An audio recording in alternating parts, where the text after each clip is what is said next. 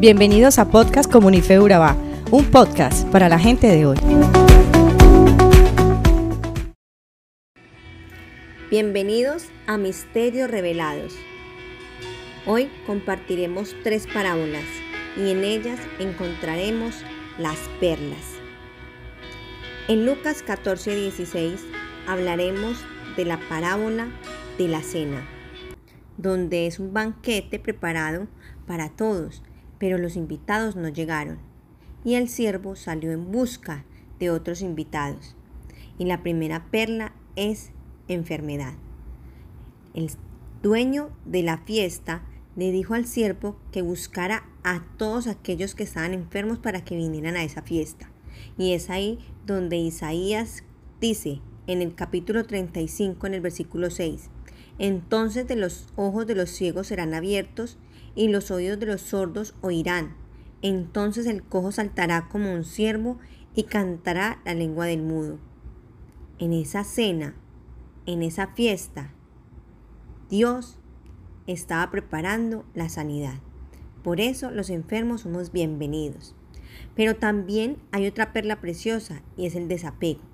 En Mateo 6:19 dice, no os hagáis tesoros en la tierra, donde la polilla y el orín corrompen, y donde los ladrones minan y hurtan, sino haceos tesoros en el cielo, donde la polilla y el orín no corrompen, y donde los ladrones no minan ni hurtan. ¿Sabes por qué hay que hacer ese desapego? Porque los que estaban invitados a esta cena no quisieron ir en busca de esa bendición porque están más preocupados por las riquezas que tenían o habían adquirido. Y la tercera perla de esta parábola es el banquete de la salvación. Apocalipsis 19:9 dice, Bienaventurados los que están invitados a la cena de las bodas del Cordero.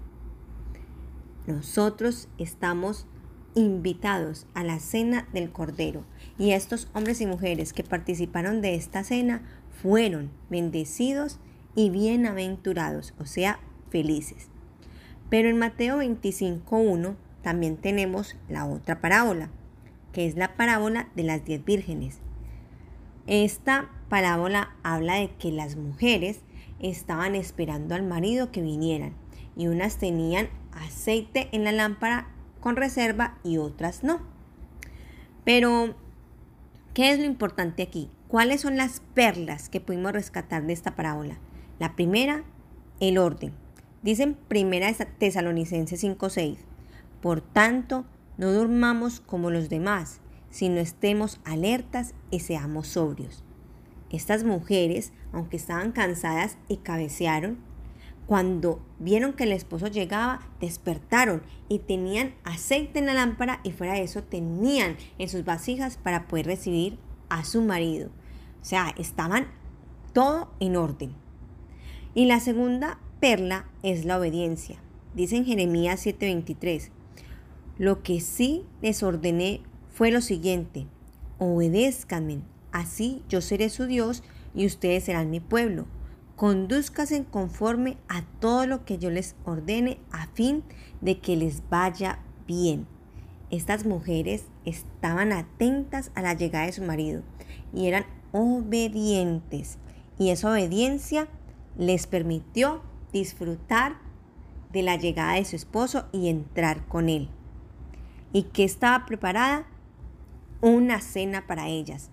Esa preparación en Mateo 24, 42, 43 dice, por tanto velad, porque no sabéis en qué día vuestro Señor viene. Estas mujeres estaban velando porque sabían que estaba por llegar el marido y estaban preparadas.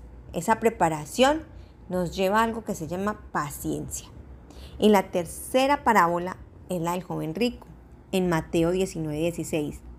No olvides leer todas estas parábolas que nos enseñan algo maravilloso. Y la primera perla que yo puedo rescatar de esta parábola es los mandamientos.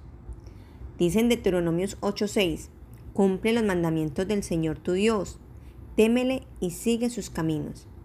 Muchos de nosotros sabemos cuáles son los diez mandamientos, matarás, ¿sí? Eh, pero ¿realmente los cumplimos? Realmente nos es fácil o nos es difícil. Pero el solo hecho de pedirle a Dios que nos ayude, ya somos valientes. La segunda perla es el tesoro o las riquezas. Este joven le dijo a Jesús que él cumplía todos los mandamientos, que qué le hacía falta. Y Jesús le dijo, vende todo lo que tienes y sígueme. Pero en su corazón no pudo entrar esa palabra porque él se entristeció. Dice Lucas 12:15, tengan cuidado, advirtió a la gente de toda avaricia. La vida de una persona no depende de la abundancia de sus bienes. Mira qué perla tan bonita, tesoros o riquezas. Realmente, como dice la pastora, la plata en la cuenta da tranquilidad. La plata en el bolsillo da un respiro, pero no es todo. No lo es todo. Y si nos aferramos a esos tesoros o esas riquezas de la tierra, quizás perdemos lo que el joven rico estaba pidiendo, la vida eterna. En 1 Timoteo 6:12 dice, pelea la buena batalla de la fe, haz tuya la vida eterna, a la cual fue llamado y por la cual hiciste aquella admirable declaración de fe delante de muchos testigos. Tú, que hiciste esa oración de fe, que le dijiste al Señor, ven a mi vida, entra a mi corazón, seas mi Padre, ahí compraste el boleto para la vida eterna. Así que lee estas parábolas tan hermosas porque yo sé que vas a descubrir muchas más perlas de las cuales te pude compartir acá. Señor, gracias. Gracias porque tu palabra es clara. Gracias porque tu palabra nos invita, nos enseña, nos promueve a buscar, a buscarte cada día más. Gracias porque estas parábolas nos abren la mente, nos abren el corazón y nos da la esperanza de un, de un banquete especial, de una riqueza sobrenatural y de poder tener la vida eterna. Bendigo a todos mis amigos, hermanos, familiares y todos aquellos que están escuchando este podcast. En el nombre de Jesús. Amén y amén.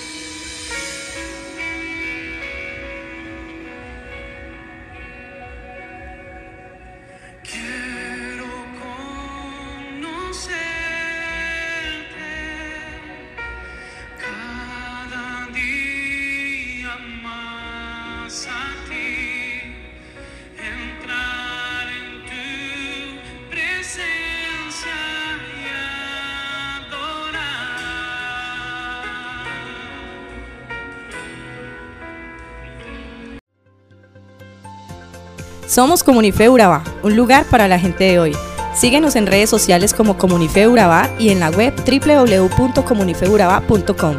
Allí encontrarás todo un contenido digital reservado de parte de Dios para ti.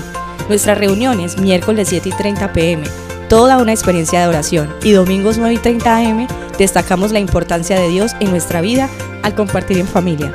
Te esperamos.